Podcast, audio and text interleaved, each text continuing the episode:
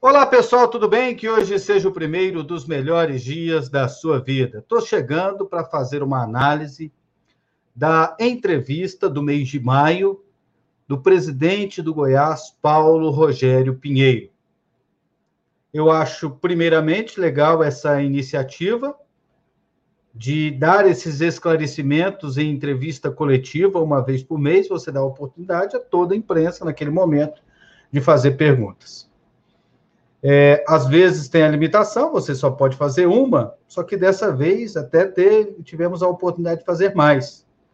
O presidente falou: Ó, eu posso ir até meio-dia, então podem fazer mais perguntas. Isso é legal. E ele respondeu vários questionamentos. Pode ter faltado uma ou outra coisa, mas no geral, eu acredito que ele trouxe algum, algumas declarações que elas são suficientes para que a gente faça uma série de análises. É lógico que a gente não concorda com todas, concorda com uma coisa ou com outra, é, e isso faz parte do mundo do futebol. Concordar, discordar, polêmica, entrevista, é, frases, declarações. Então, isso tudo faz parte da análise do envolvimento do, do, do esporte. Então, vamos lá. A declaração que mais chamou a atenção, com certeza, foi o fato dele ter admitido o erro no planejamento. E que esse erro, essa foi a parte até que me surpreendeu, que eles sabiam que estavam errando ao promover tantos jogadores para o time profissional. Usar a base quase 100% no campeonato estadual. Pois é, que estava errado, todo mundo sabia que estava errado. Então, legal, o presidente admitiu o erro. Agora, admitir até que sabia que estava errado, aí não. Eu acredito que o Goiás, ele tinha, se ele tinha a percepção que estava errado, a mesma percepção que a gente tinha aqui de fora, o Goiás ele deveria ter investido. Ah, mas era o que a gente podia fazer. Não é bem assim. O Goiás podia fazer mais. Ah, não tinha dinheiro nem para viajar. Arruma. O Goiás é um time que tem o nome limpo na praça. A família Pinheiro é um nome que tem credibilidade em Goiás. Então, o Goiás ele poderia ter viabilizado a contratação de reforços. Pelo menos para substituir aqueles mais experientes que estavam dando uma sustentação na reta final do Campeonato Brasileiro, que fizeram com que o Goiás até sonhasse com a permanência. Não teve substituto para o Rafael Moura. Não teve substituto para o Fernandão.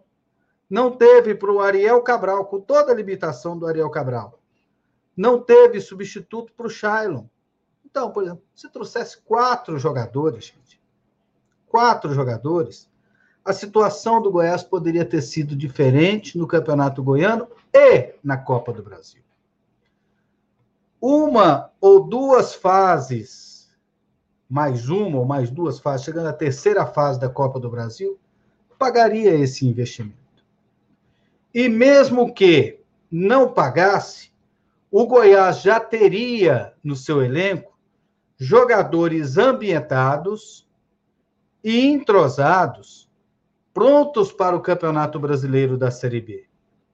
Muito diferente de jogador chegando a uma semana, duas semanas antes da estreia da principal competição que o Goiás vai terminar no ano. Então, foi muito pesado, na minha opinião, o presidente ter dito dessa forma de que sabia que estava errado. Então, o Goiás ele precisa se virar nos 30. Até porque o Goiás é um time de 40 anos de Série A de Campeonato Brasileiro, é o time que mais conquistou títulos no Campeonato Estadual, é um time que tem certidões negativas, é um time que tem patrimônio. Então, o Goiás não poderia ter não merecia o início de ano que acabou fazendo no campeonato estadual e na desclassificação na primeira fase da Copa do Brasil contra o fraco Boa Vista. Goiás merece muito mais que isso. Merece a ousadia que foi prometida pelo presidente lá na eleição. Pois é. Mas errou, errou. Passou, agora tem que consertar. Então, o Goiás ele vai consertar o planejamento com ele em andamento. Agora contratando mais jogadores do que planejava contratar. Estava falando no início do ano de contratar seis. Contratou três. O Popó, não sei se eu conto o Popó como reforço, Vinícius Popó, do Cruzeiro. É, o Ivan e o Elvis. E agora vai trazer mais oito dentro de 15 dias. Vai chegar a 11 jogadores. Depois planeja contratar mais dois com o campeonato em andamento. Aí já chegarão a 13 jogadores. Então, o Goiás está mudando o seu planejamento para salvar a temporada.